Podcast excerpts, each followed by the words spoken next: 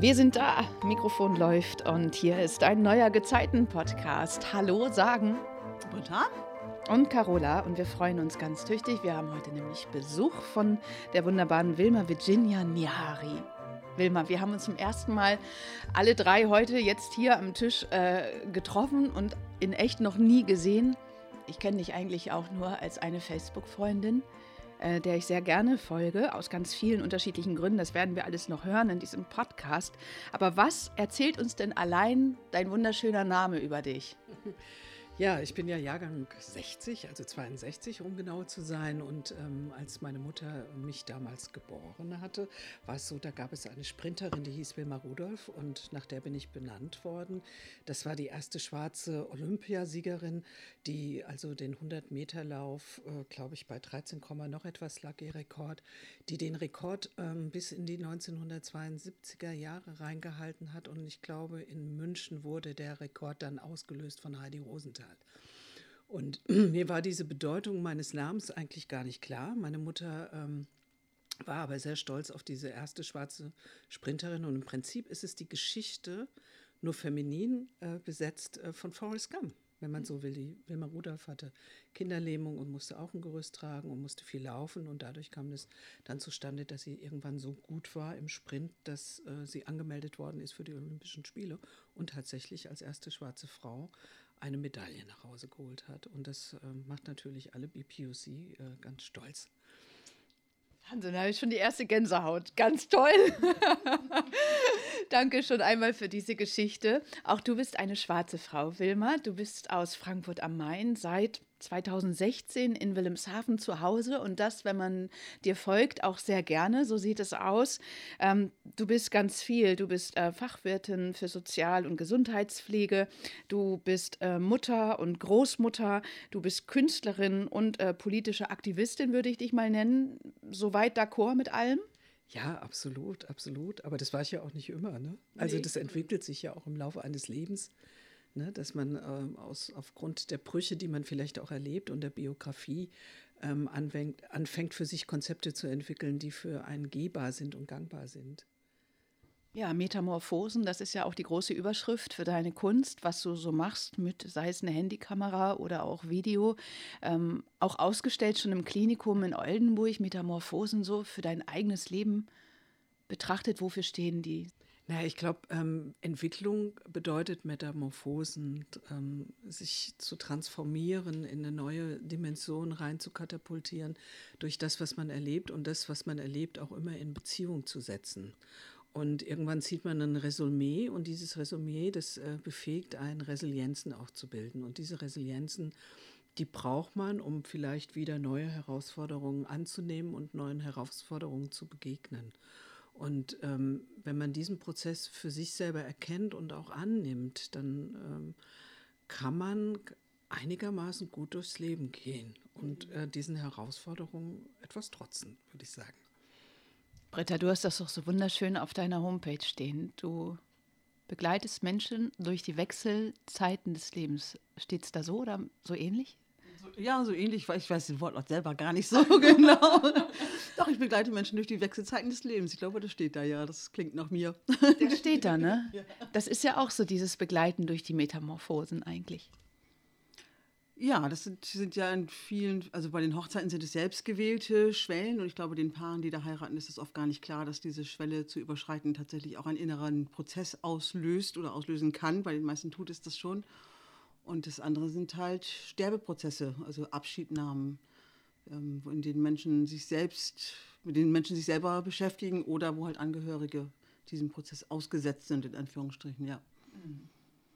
Wilma, du warst sozusagen auf gepackten Koffern in deiner neuen Heimat, wo du hingezogen bist äh, mit dem Gefühl des Neuanfangs, Aufbrechen an die See irgendwie. Und äh, dann warst du noch einmal in Frankfurt und da hat dich das Leben so richtig blöd in den Nacken gepackt. Was ist da passiert?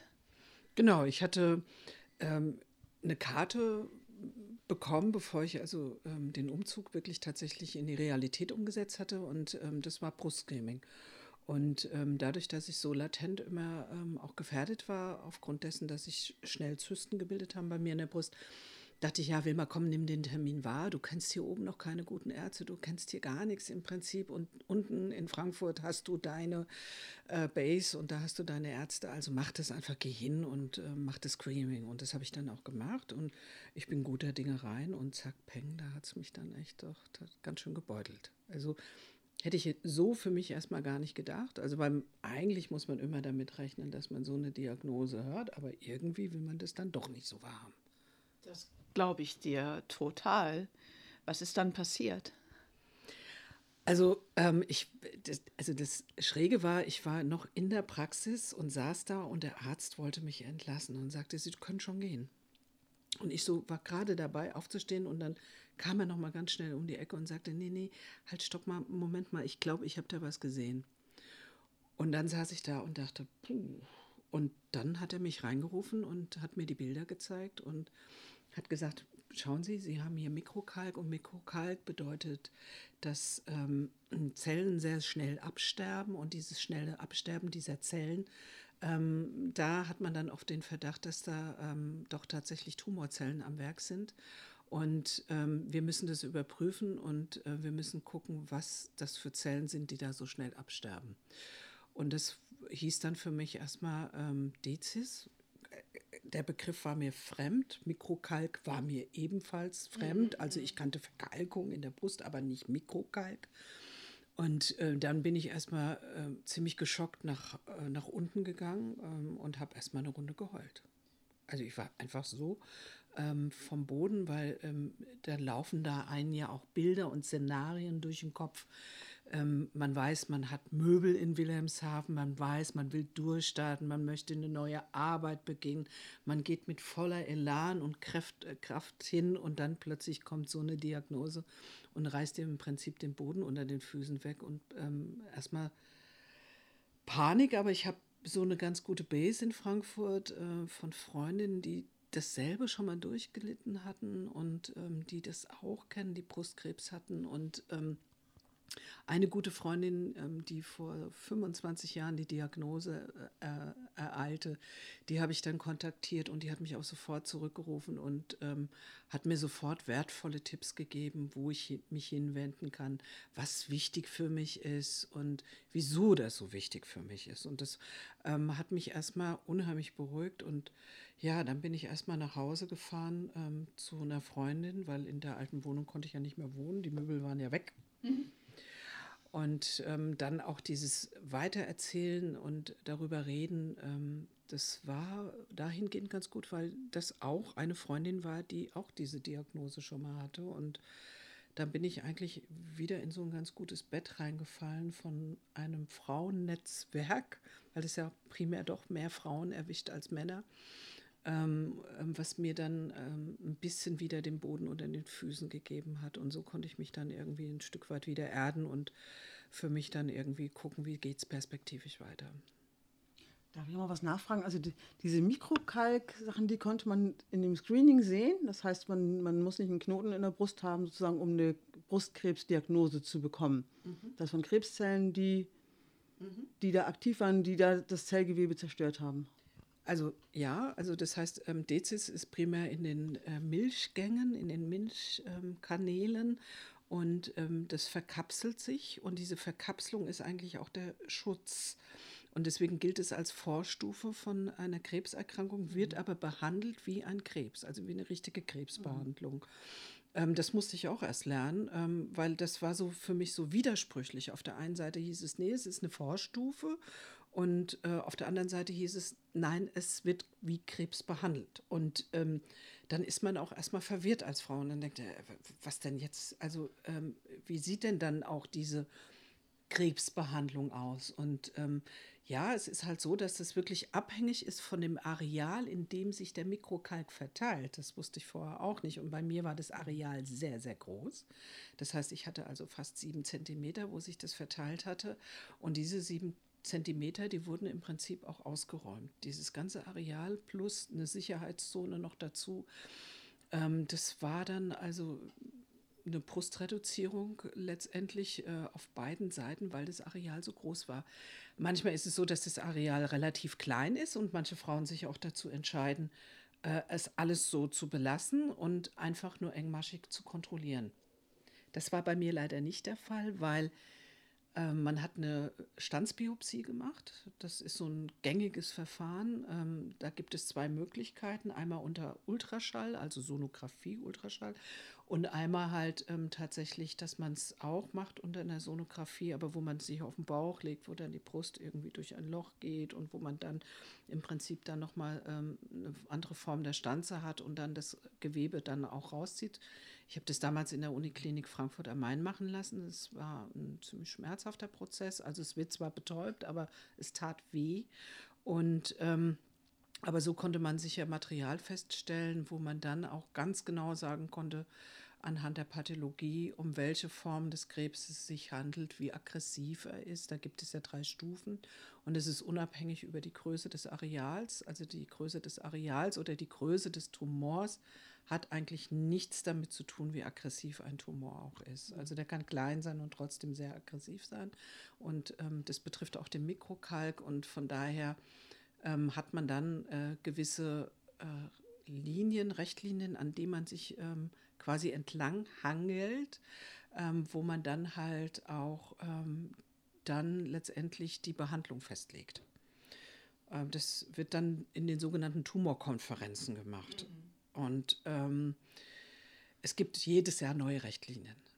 Mhm. Aber vielleicht dann später nochmal dazu mehr, wenn, wenn, wenn da nochmal Fragen dazu sind. Oder soll ich ja. nochmal? Ja, oder ähm, spannend finde ich auch, dass ja am Anfang das noch relativ gut für dich aussah. Ne? Also du hattest ja relativ schnell, glaube ich, auch den Eindruck, das hättest du jetzt so mehr oder weniger geschafft. Und dann gab es ja noch mal ein zweites böses Erwachen. Ne? Also es war so, dass ich ja dann in Wilhelmshaven ankam und erstmal mich orientieren musste. Und ähm, also für alle Frauen, die jetzt mit so einer Diagnose konfrontiert sind, also ist erstmal ganz wichtig zu sagen, nicht jedes Brustzentrum, was sich Brustzentrum nennt, ist ein zertifiziertes Brustzentrum. Also das musste ich auch erstmal lesen, äh, lernen zu, zu lesen. Und ähm, ich habe, also das Erste, was ich für mich gemacht habe, ist Information, Information, Information, Information. So. Dann habe ich aber auch gemerkt, was die Informationen mit mir machen. Sie verwirren mich, ähm, sie paralysieren mich, äh, sie, ähm, sie nahmen einen großen Anteil meines Tages in Anspruch, wo ich dann sagte, Wilma, du musst dich disziplinieren. Du kannst nicht den ganzen Tag über Krankheit und Krebs und ähm, Krebs hat ja auch so was Schweres. Also gesellschaftlich ist das ja eine schwere Diagnose weil man ja auch wusste, das könnte ein Todesurteil bedeuten, je nachdem, wie fortgeschritten er ist. Und ähm, man hat immer so, sage ich mal, peripher andere Menschen gehabt, die damit zu tun hatten, aber eigentlich so, ne, man wusste nicht so recht, was das ist. Und äh, so ging es mir ja auch, als ich die Diagnose hatte. Und letztendlich habe ich ganz viel Informationen zusammengetragen, habe mich dann diszipliniert und habe gesagt, du, wenn du dich beschäftigst mit dieser Thematik, dann bitte nur eine halbe Stunde am Tag und der Rest heißt Leben. Ja? So. Und ähm, das war für mich so eine ganz gute Form, mich zu erden und auch einfach ähm, das Leben auch so zu nehmen, wie es ist, nämlich weitestgehend auch schön. Und ähm, mittlerweile, auch durch das Lesen, war mir klar, es hat sich unheimlich viel getan in dieser ähm, in dieser Situation, was Brustkrebserkrankungen betrifft. Und das haben mir einheilig, einhellig alle Ärzte gesagt, dass ähm, da wahnsinnige Entwicklungen vonstatten gegangen sind, auch was die Therapieform betrifft. Ähm, und ähm, man wirklich da auch in ein gutes Netz fällt von fachkompetenten Ärzten. Also das muss man tatsächlich sagen. Und ähm, das ist auch wieder sowas, wo ich sagen kann, das ähm, beruhigt einen und ähm, das nimmt einen auch so ein bisschen die Furcht vor dieser Erkrankung. Ähm, vorübergehend zumindest erstmal. ja, und was dann, was dann war, war, ähm, ich bin dann also bestrahlt worden, ich kam hierher, musste ja auch für mich dann überlegen, sage ich das jetzt meinem Arbeitgeber, sage ich ihm nicht, wenn da jetzt physische Veränderungen stattfinden, weil durch eine Bestrahlung können auch Haare ausfallen. Ähm, ja, da musste ich dann halt auch erstmal für mich ähm, überlegen. Jetzt bin ich aber immer ein Mensch, der für Transparenz ist, schon immer dafür eingestanden ist und gesagt hat, nee, ich rede darüber, weil so eine Bestrahlung, die macht ganz viel. Also die kann ganz viele Auswirkungen haben. Die Auswirkungen sind für jeden Menschen ganz unterschiedlich. Äh, man kann Fatigue entwickeln, man kann Müdigkeit entwickeln, man kann Abgeschlagenheit, ähm, also so ne, ganz viele Dinge, Schlafstörungen und, und, und, abgesehen von der seelischen Belastung, die dann auch wiederum Auswirkungen hat, ähm, ist es halt so, dass ich dann halt äh, dachte, okay, Wilma, du musst das sagen, du musst äh, so fair sein, weil wenn du ab und zu dann auch mal fehlst und andere Kollegen das für dich tragen, dann ist es äh, nur fair, dass du das offen äh, ansprichst. Ja. Leider habe ich meinen Job verloren. Hast du? Habe ich. Mhm. Leider. Und damit sind wir eigentlich dann auch schon wirklich da, wo ich gedacht habe, Mensch, Wilma, wir müssen dich unbedingt treffen und auch näher kennenlernen, weil ich habe dank Facebook eben, ähm, ich weiß gar nicht, wie wir beide uns da über den Weg gelaufen sind, ist auch egal. Ich habe auf jeden Fall verfolgt, dass du eigentlich mit viel Stolz und ähm, ja, so ähm, so mit deiner ganzen Persönlichkeit, da drin ist einfach viel Stärke so für mich gewesen in den ganzen Fotos, die ich gesehen habe. Du hast ja auch zwischendurch deine Haare verloren gehabt. Du hast es gezeigt, du hast immer darüber gesprochen und letztens hast du einmal gepostet, dass es eben auch tatsächlich so ist, dass so eine Krankheit auch einen sozialen Abstieg bedeuten kann. Oder zumindest eine sozial, ja, was mit einem macht. Das wäre bei mir genauso. Ich bin auch Freiberuflerin, Britta ist das auch. Ähm, wir haben kein Riesennetz, was uns trägt, wenn es uns wirklich böse erwischt. Ähm, was hat es dann in, in deinem Leben wirklich für Auswirkungen gehabt, jetzt auch in dem Bereich, wo man ja eigentlich meinen sollte, wenn man immer berufstätig war, warst du ja auch und immer am Start und ein Kind großgezogen und ne, alles gemacht und so. Und dann ja, hat man mal eben Pech, kriegt so eine fiese Diagnose, ist ja schlimm genug. Und dann kommt noch das eine und das andere und das eine und noch eins obendrauf und noch eins obendrauf. So war das. Das ist unfassbar. Ja, es war so. Also ich habe das dann gesagt, habe meinen Job verloren, dachte, Wilma, gut, okay, hatte auch echt wirklich richtig, richtig existenzielle Ängste. Aber weil, wie ätzend, woanders, neuer Ort und richtig, dann der Job, für den du richtig, ja auch mitgekommen bist, auch Richtig, weg. richtig, genau. Diagnose. Ja, aber wir haben das Glück, dass wir hier wirklich in ein soziales Netz fallen tatsächlich. Und wenn du lange in die Kasse eingezahlt hast, in die Arbeitslosenversicherung, dann hast du erstmal einen Anspruch auf Arbeitslosenversicherung. Und dann hat es auch bei mir plink gemacht und dachte ich, ja, gut, okay, Krankengeld. Mhm. Okay. Und das war dann auch so tatsächlich. Und ich habe dann gesagt, Wilma, lass die Zeit, nutzt die Zeit. Ich habe die Zeit genutzt. Äh, und habe dann in der Zeit meinen Führerschein tatsächlich gemacht in Rücksprache mit der Krankenkasse. Ich ähm, habe den dann auch bestanden. Okay. Und ähm, hier oben auf dem Land ist es ja ganz wichtig, äh, mobil zu sein. Nicht? Also ah, auch gerade wenn man im pädagogischen Bereich arbeitet, äh, da sind die Arbeitszeiten halt auch in Schicht und dann äh, fährt nicht früh morgens um vier irgendwie ein Bus nach Zettel oder sonst wohin. Und deswegen ist ein Führerschein ganz wichtig und den habe ich dann auch in dieser Zeit gemacht. Und ähm, habe mich so ein Stück weit nicht nur physisch mobil gehalten, sondern auch eigentlich geistig mobil und ähm, so.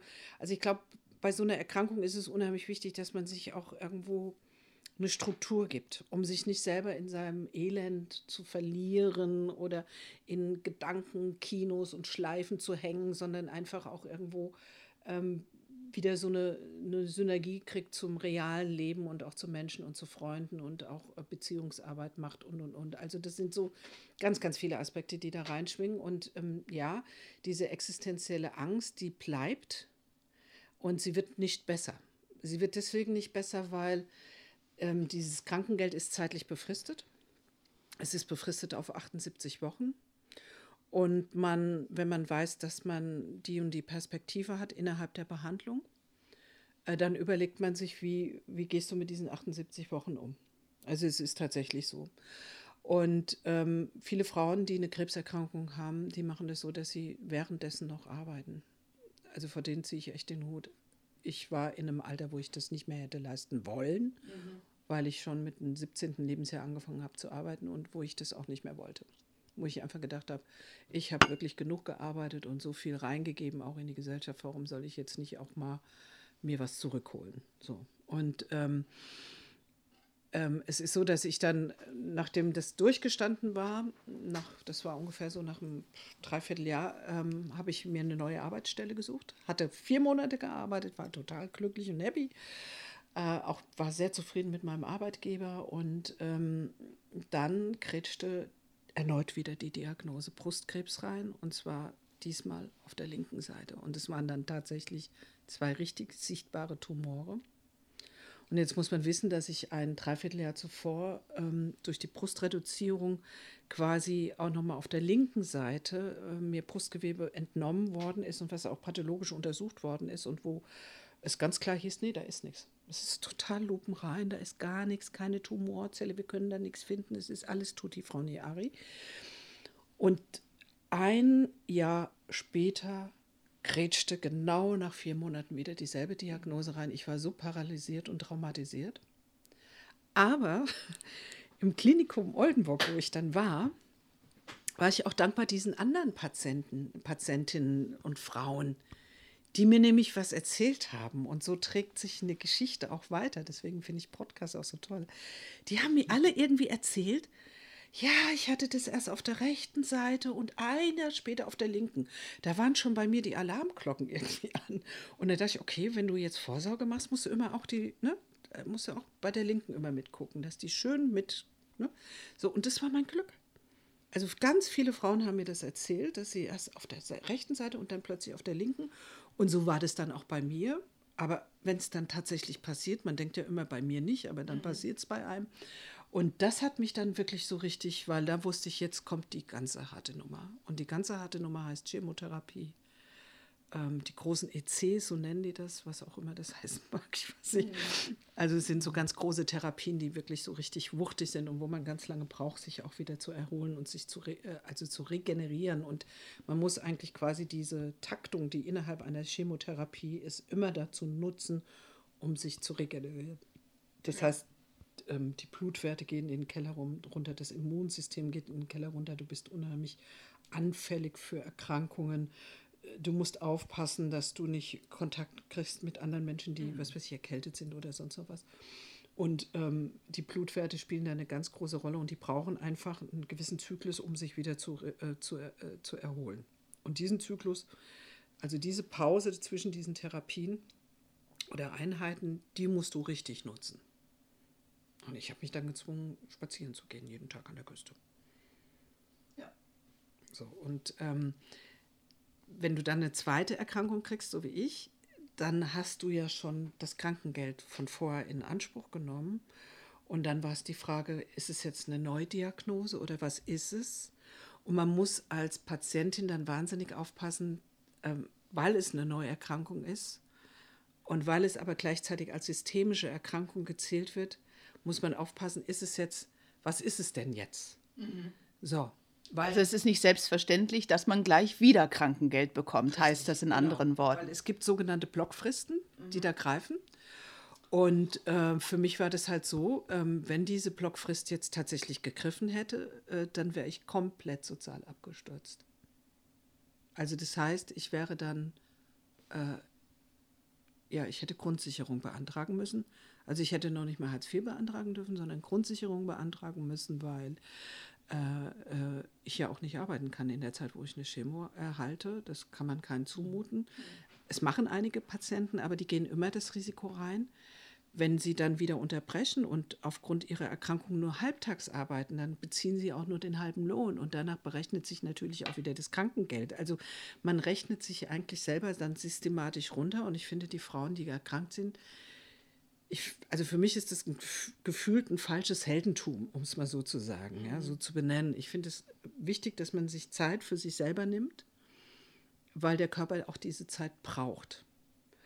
Und manche machen das aber, weil sie es nicht aushalten, selig auch nicht aushalten können, diesen Druck, sich mit ihrer eigenen Geschichte oder mit dem, was die Erkrankung vielleicht ausgelöst haben könnte oder was sie in, in, in ihnen selber auslöst, ähm, ähm, sich damit so intensiv auseinanderzusetzen und sich damit zu beschäftigen. Und das ist oft so ein Grund, warum viele Frauen dann lieber arbeiten gehen, weil sie eine Ablenkung haben, anstatt, ne? Also, aber jeder geht damit anders um. Also, genau. ne? So. Ja, vielleicht hat man da auch einfach das Gefühl, einen anderen sicheren Boden noch zu haben. Wenn alles andere durch so eine Krankheit ins Wanken gerät, dann ist das Weitermachen dessen, was man immer gemacht hat, natürlich auch ein Stück Normalität, was einen da gut durchtragen kann. Das kann ich mir auch vorstellen. Ich habe mich gerade gefragt, das kostet ja auch enorm viel Kraft und Energie, sich in das alles reinzuarbeiten. Ähm, diese ganzen, was kriege ich jetzt? Ähm, Krankengeld und beraten. Gibt es da Beratungsstellen? Kann man sich da Hilfe holen? Und wo gibt es diese Hilfe? Wenn man nicht so fit ist darin, jetzt irgendwie, ich wüsste gar nicht, wo ich da anfange. Ich würde, glaube ich, als erstes meine Krankenkasse anrufen und da mal ein bisschen plaudern. Aber was macht man? Also es ist gut, dass du das ansprichst. Also, der, also die größte Hilfe habe ich tatsächlich bekommen von der, äh, von der Deutschen Krebshilfe. Mhm. Also die waren, also die, die waren fantastisch. Ich, ich kann es echt nicht anders Schön. sagen. Ja, so und ähm, du hast so liebevolle Menschen dort, ähm, also Menschen, die du überhaupt nicht kennst, ja, äh, die so mitfühlen sind, so eine große Empathie haben, die dich aufklären, die dir alles sagen. Ich konnte dahin mit meinem Zettel und sagen, also das pathologische Ergebnis, das war so und so, und da steht jetzt Key 66, äh, 67, was bedeutet Key? Also die konnten mir alles sagen. Ah, ja. Und ähm, das, also das war mega. Also für mich war das Gefühl so, oh, genial. Und ich bin so froh gewesen, dass die da waren, auch so. Ne? Von denen konnte ich, habe ich dann auch zum Beispiel erfragen können, wo finde ich hier ein zertifiziertes Brustzentrum zum Beispiel. Als ich dann das zweite Mal krank war und wo es ganz klar war, es geht in eine Onkologie eine onkologische Behandlung richtig fett rein mit einer Chemotherapie. Ich habe meine ersten Chemotherapien im Klinikum Oldenburg gemacht, dem ich auch sehr, sehr dankbar bin, die ein tolles System auch haben, Frauen abzuholen in dem Brustzentrum, die eine einzige Person haben, nämlich die Schwester Carole. An dieser, Grüße, an dieser Stelle grüße ich sie ganz lieb. Oh, die so eine Herzenswärme ausgestrahlt hat und die mich so toll abgeholt hat. Und wo man einfach so das Gefühl hat, man hat eine Ansprechpartnerin und die koordiniert und sagt, Frau Niari, Sie müssen sich keine Sorgen machen. Ich mache den Termin aus, ich mache da, ich rufe da an, ich erledige das. Und boah, ne, also das hat mich richtig weggeflecht und man fällt dann auch in so eine, in so eine, in, in ein Bett auch wieder rein, was einen auch wieder Mut macht mhm. und wo man einfach sagt, wow. Und auf der anderen Seite natürlich diese OP, die ich dann hatte. Ähm, ich, ich, hatte ja mehrere OPs auch, ähm, weil dann das Areal ja auch wieder weggeschnitten werden musste. Ähm, ähm sogar, also es so weit ging, dass ich tatsächlich auch ähm, die Abwägung hatte, Brust dran, Brust ab, es eine ganz klare Empfehlung von der Tumorkonferenz gab, dass die Brust ab soll. Also das Brustgewebe, also wirklich richtig ab soll. Und ich dann also auch da wieder äh, fragen musste, kann ich die Haut stehen lassen? Oder soll ich die Haut wieder wegmachen? Ist, wenn die Haut dran bleibt, ist es eine größere Gefährdung oder nicht? Wie viel Gefährdung mehr? Und, ah, ja. ne? Also ah, solche ja. Sachen muss man dann abwiegen. Und ich habe dann entschieden, nein, die Haut bleibt stehen, das ist ein Teil von mir. Und mein der Tod kennt keine Reihenfolge. Also Wilma, ne, sicherer wird es jetzt auch nicht. Also lass es einfach. Und ähm, also auch im Hinblick auf mein Alter habe ich dann gesagt, okay, wenn du noch schöne 10 oder 20 Jahre hast, ist alles gut. Also lass es stehen. Und äh, ich habe dann im Prinzip das Drüsengewebe rausnehmen lassen und ähm, habe dann einen Expander reinbekommen. Das ist ganz wichtig, weil die Haut nicht anwachsen darf.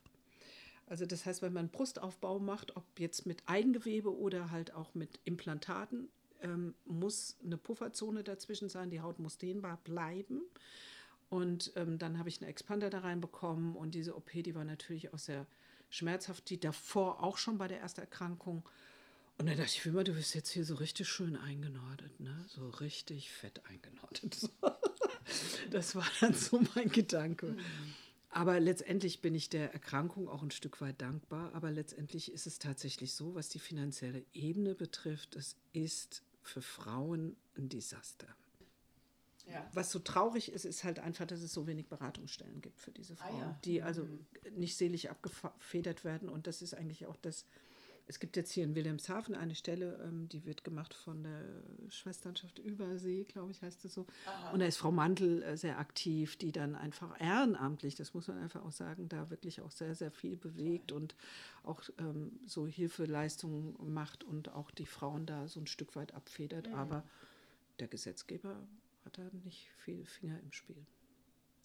Britta, du bist ja auch immer so gut vernetzt. Ähm, Wer würde dir da so einfallen? Wo könnte man sich Beratung holen, sowohl was das Medizinische anbelangt, aber eben auch gerade auch die soziale Perspektive? Du, ganz ehrlich gesagt, bin ich gerade ziemlich schockiert eigentlich mhm. darüber, dass ich das gar nicht weiß. Okay. Dass ich davon wirklich nichts weiß. Und ich bin dir total dankbar, dass du da so oft darüber sprichst. Also ich habe jetzt auch, während ich dir zugehört habe, habe ich gedacht, ich kenne eine ganze Reihe Frauen, die eine Brustkrebsdiagnose hatten. Und es ist kaum eine dabei, wo es mal auch wirklich ein intensiveres Gespräch gab über die verschiedenen Formen oder über die Behandlungsformen oder wie die überhaupt klarkommen, sondern das ist eigentlich ein selbst ja, im engeren Kreis unter Kolleginnen oder sowas, dass, dass es eigentlich nie wirklich angesprochen wird. Mhm. Die kommen dann irgendwann wieder und dann, gut, dann arbeitet man irgendwie so auch. Also ich arbeite ja auch noch nebenbei so ein bisschen. Und irgendwie gibt es nie einen Moment, wo da mal wirklich drüber gesprochen wird oder wo man die für meinen Arm nimmt und sagt, Mensch, wie geht's dir eigentlich oder so, sondern das ist tatsächlich, also ich bin ja ein Mensch, ich rede ja über ganz viele Dinge jeden Tag, über viele schwere Themen auch und sowas, aber ich merke jetzt richtig, dass die Frauen in meinem Umkreis, die ich kenne, die betroffen sind, dass ich mit denen eigentlich nie wirklich da intensiver darüber geredet habe. Das schockiert mich gerade richtig ein bisschen. Also, dass ich merke, dass, dass es tatsächlich offensichtlich ein Tabuthema auch ist, dass ja. so, ne, also das, das, über Brust zu sprechen und ne, was, wie das alles ist. Und das ist ja auch ein, ein sehr intimes Thema, genau. ein ganz, ganz intimes Thema. Und dass dann also auch bei mir eine Scheu gibt, danach zu fragen und dass auch die anderen von sich aus auch selten oder eigentlich gar nicht das Gespräch gesucht haben. Mhm. Ne, deswegen bin ich dir ganz dankbar, dass du das hast. Und ich merke jetzt auch, wie wenig ich weiß. Eigentlich gar mhm. nichts. Also wenn es mich treffen würde, wäre ich auch völlig unvorbereitet. Ne, dann müsste auch mich, wie du, mich auf den Weg machen und mich irgendwie durchfragen. Das ist eigentlich, ja, ja eigentlich tragisch, ja. dass man das gar nicht weiß, ne, als Frau. Also das, ähm, also das, was mich halt auch irgendwo sehr verärgert hat, ist einfach auch jetzt in Bezug auf Corona und so. Es gibt so viele Frauen, die äh, diese Diagnose jährlich erhalten. Und die Gesellschaft schaut da nicht hin. Mhm.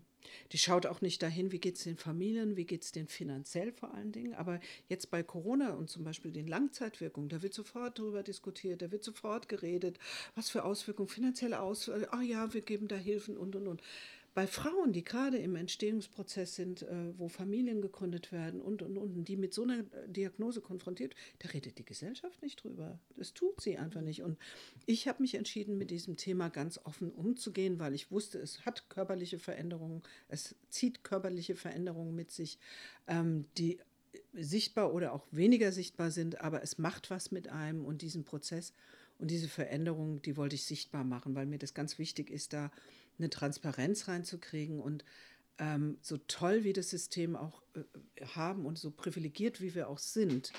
Ähm, in anderen Ländern ist das ja nochmal ganz anders zu betrachten, aber letztendlich gibt es natürlich auch Dinge, wo man sagt, da ist noch viel Potenzial nach mhm. oben und da könnte man auch noch viel gerechter verteilen, auch was, äh, was die Ressourcen betrifft, gerade für Familien und auch was äh, die Gelder betrifft und Unterstützung betrifft. Das leistet alleine die Krebshilfe oder ähm, teilweise das Bundespräsidialamt, die einmalige Unterstützungshilfen zahlen.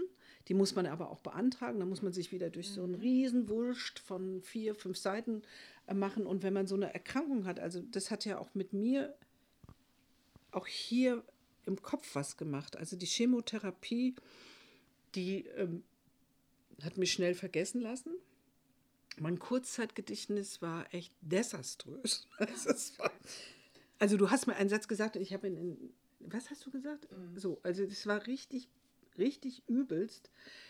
Polyneuropathie, Schlafstörung, abgesehen von den seelischen Belastungen. Also es hat ganz, ganz viel mit mir auch gemacht, physisch. Und ähm, dann noch zu funktionieren und solche Anträge zu machen, die es ja durchaus mhm. gibt.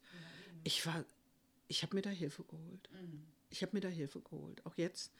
Und je länger jetzt auch so diese Chemo zurückliegt und ich einfach auch mir selber zugestehen muss, dass ich nicht mehr nach dieser ganzen Behandlung so funktioniere, wie ich das für mich gerne hätte.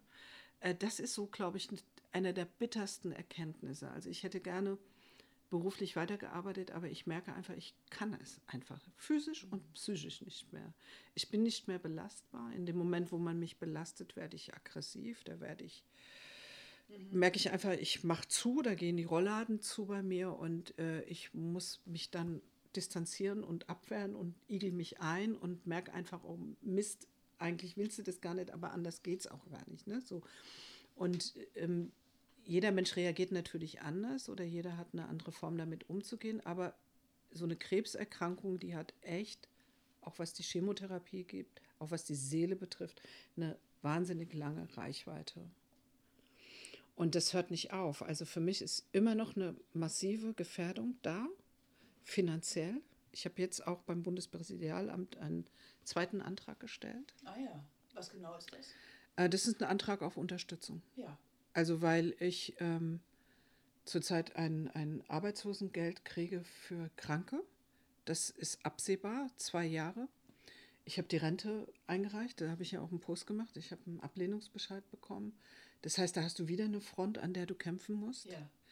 Also es gibt sehr viele Fronten, an denen man noch zusätzlich zu dieser Erkrankung kämpfen musste. Ich musste zum Beispiel auch kämpfen, dass ich äh, auf der zweiten Seite äh, zwecks Gleichgewicht und zwecks dessen, dass die durch die Bestrahlung die rechte Brust sehr, also die hatte, die kam nicht zur Ruhe. Ich hatte mhm. permanent Ausschläge, Entzündungsprozesse innerhalb dieser Brust. Und ähm, ich habe darum gebeten, dass man mir da auch das Drüsengewebe rausnimmt und man hat es abgelehnt man hat nach Aktenlage entschieden.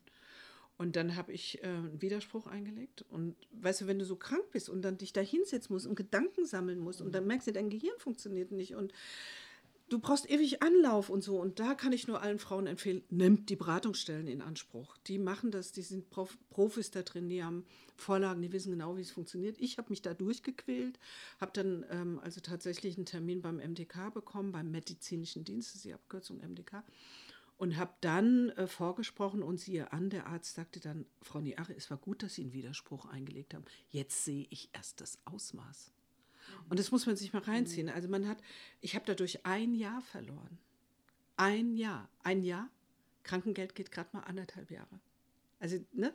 Diese Dimension. Und ich bin dann kurz nach, nachdem die zweite OP war, bin ich äh, quasi ausgesorst worden aus dem Krankengeld musste dann Arbeitslosengeld beantragen. Das gibt es. Also da bin ich auch froh, dass die sehr verständnisvoll reagieren und ähm, das auch berücksichtigen, diese Nebenwirkungen, die man dann hat. Und ich habe dann also Rente beantragt und das Rentenamt macht genau dasselbe wie, wie der Kranken, medizinische Dienst der Krankenkassen. Sie haben erstmal abgelehnt und jetzt darf ich wieder einen Widerspruch machen und und und. Und oh. das ist dann halt so sowas von zerrend, also wo man einfach so sagt, wo man so das Gefühl hat, man verliert seine Würde. Ja. ja. Ich glaube dir das total. Und ich glaube eben, dass viele Frauen gar nicht diese Kraft haben und auch vielleicht einfach auch gar nicht wissen, dass es diese Möglichkeit gibt. Viele nehmen ja auch alles so hin, wie es dann ist. Wenn das abgelehnt wird, wird es abgelehnt. Man muss ja erstmal auch die Energie haben zu sagen, nein, ich kämpfe da für mich und ich sehe da noch anderes Potenzial. Ne? Wie ist denn jetzt Wilhelmshaven so für dich? Du hast, äh, ich, ich meine, das ist ja alles eigentlich genau so gekommen, wie du es nicht wolltest. Ähm, fühlst du dich wohl? Ist es deine neue Heimat geworden, trotz allem? Also für mich ist Wilhelmshaven the place to be. Also äh, äh, ich, äh, ich bin. Wie kommt das? Also A hatte ich schon immer eine Affinität fürs Wasser und fürs Meer. Ich bin ja auch ein Krebstier. Ich dachte immer, ein Krebs kriegt nie Krebs. Ja. War wohl nichts. Ein Satz mit X. Aber letztendlich ist es so, dass ich ähm, Wasser schon immer sehr geliebt habe und jetzt mit der Fotografie natürlich wahnsinnig Input auch kriege durch das Licht, durch die Landschaft. Ich, äh, weißt du, ich ähm, habe sowas an Lebensqualität dazu gewonnen und ich kann manchmal überhaupt nicht verstehen, das Hadern und das Meckern einiger Bürger in Wilhelmshaven, dass sie so unzufrieden sind mit ihrer. Ich finde, die Stadt ist eine tolle Stadt, die ist auf dem Weg. Ich habe all das, was ich brauche, habe ich hier. Nur komprimierter in einem kleineren Radius, aber trotzdem sehr weitläufig. Also wenn man sich mal reinzieht, die Fläche von Wilhelmshaven ist fast so groß wie die von Oldenburg. Wir teilen sie uns nur mit wenigeren Leuten, mhm. aber letztendlich ist sie fast gleich groß und diese Freiheit, die man dadurch irgendwie fühlt, mhm. ja, ähm, das ist, also ich, äh, für mich ist Wilhelmshaven ein Glücksbringer auch auf der anderen Seite, muss ich dazu sagen, mhm. weil ich dadurch wahnsinnig ähm, viel lernen durfte, viel erweitern durfte, viele Einblicke auch haben durfte, politische Arbeit wieder angefangen habe dadurch. Also es war ein Wegbereiter für ganz, ganz viele Dinge und Prozesse innerhalb, äh, innerhalb und außerhalb von mir. Und dafür bin ich Wilhelmshaven unendlich dankbar. Und ich kann gar nicht verstehen, warum man so hadert mit der Stadt. Ich kann es nicht nachvollziehen, ganz ehrlich. Das mit der Freiheit hast du eben aber schön gesagt. Auch mit diesem Bild äh, mit Oldenburg nur mit weniger. Also das kann man sich so richtig schön vorstellen. ähm, Wilma, ich finde das ganz toll. Du, ähm, all diese Erfahrungen, die du gesammelt hast, die ähm, bringst du eben auch politisch jetzt auf den Weg. Du bist ja eh ein sehr politischer Mensch, auch immer gewesen. Ähm, du bist jetzt cooles Amt, würde ich sagen. Beauftragte für Soziales und Gesundheit bei der Partei Die Urbane, eine Hip-Hop-Partei. ja, das steht so im Netz, richtig coole äh, Webseite. Und äh, du bist da jetzt die Beauftragte. Und du willst sogar noch den, äh, den, den, den Rat der Stadt Wilhelmshaven ähm, stürmen für die Hip-Hop-Partei. Ja, also sagen wir mal so, ich bin ja BPUC und Black Indigene People of Color. Okay. Colors. Yes. So, und ähm, das ist die Abkürzung von BPOC, ist nicht zu verwechseln mit POC, also People of Color. So. Ähm, das ist nochmal anders. Also in Deutschland definiert man das etwas anders als in, in den USA. Da gibt es nur POCs. Ähm, hier ist eine Unterscheidung. Also wir haben ja immer ein hierarchisches System, leider Gottes. Und hier wird dann auch nochmal unterschieden. Und deswegen, damit man die Unterscheidung auch hinbekommt, ist ein B davor und ein I davor, weil wir sagen, es ist ganz wichtig, die schwarzen Menschen ähm, sichtbar zu machen mit dem Black. Und es ist wichtig, dass äh, schwarze Menschen endlich auch wirklich nicht nur innerhalb der Gesellschaft gesehen werden, sondern auch in der Politik gesehen werden. Und es müssen mehr Frauen gehört werden, es müssen mehr Frauen in die Politik. Wir müssen mutiger sein, wir dürfen uns nicht mehr in die zweite Reihe stellen, wir müssen nach vorne gehen. Und die Urbane hat zwei ganz fantastische Sachen. Sie hat einmal die Sache, dass es eine Quote gibt für Frauen und eine Quote für schwarze Frauen gibt, wo ich dann nicht dieses Gerangel nach oben habe und wo ich nicht kämpfen muss und da Ressourcen verplempern muss. Und ähm, es geht um eine Kontinuität. Eine Quote garantiert eine Kontinuität. Und ich kann nur hoffen, dass sich ganz viele Frauen endlich mal für die Politik stark machen. Wilma, wenn ich jetzt auf meinen Zettel schaue, dann haben wir eigentlich jetzt alles gehabt und ich äh, merke, dass ich dir einfach ganz, ganz viel Kraft wünsche für das, was dann eben dieses Jahr bringt. Es wird ja ein super Wahljahr, es wird ja ein sehr spannendes Jahr, sowohl in Berlin als auch eben zum Beispiel in Wilhelmshaven mit der Kommunalwahl. Britta, was liegt dir noch am Her auf dem Herzen oder gibt es noch irgendetwas, was du gerne ansprechen möchtest? Nee, also ich bin ganz bewegt von dem, was du erzählt hast. Es sind so viele verschiedene Impulse, die du jetzt auf den Weg gebracht hast, dass ich das Gefühl habe, ich muss das erstmal auch ein bisschen sacken lassen. Unser Podcast ist, glaube ich, diesmal ein ganz anderer als sonst. Und das finde ich auch ganz wunderbar. Wir sprechen ja über das Leben und den Tod. Nur von daher finde ich das wunderbar, dass du hier bist und ich nehme ganz viel mit.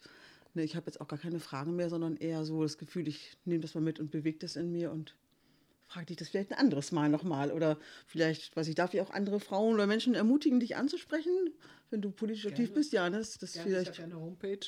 Ja. Also man findet mich im Netz. Man findet mich tatsächlich. Also wenn man mich finden will, findet man mich. Ja, ich habe dich auch gefunden, gerade heute Morgen noch und habe mir deine Seite angeguckt, deine wunderschöne Seite. Und ja, neben all diesen, was ist das, Deutsche Krebshilfe und sowas, dann da ist es auch eigentlich ein schönes, nicht eigentlich, es ist ein schönes Gefühl zu wissen, es gibt da in Wilhelmshaven eine Frau, die kann ich fragen. Die kennt sich mit politischen Themen aus, mit Gesundheitsthemen, mit ganz vielen Dingen. Und ich glaube, das ist wunderbar, dass du da bist und dass, dass du das alles, ja, dass du darüber sprichst und die Themen in die Welt bringst. Ja, finde ich wunderbar. Vielen Dank. Herzlichen Dank dafür, dass ich eingeladen worden bin, dass ich darüber reden durfte, dass meine Stimme als schwarze Frau auch gehört worden, worden ist.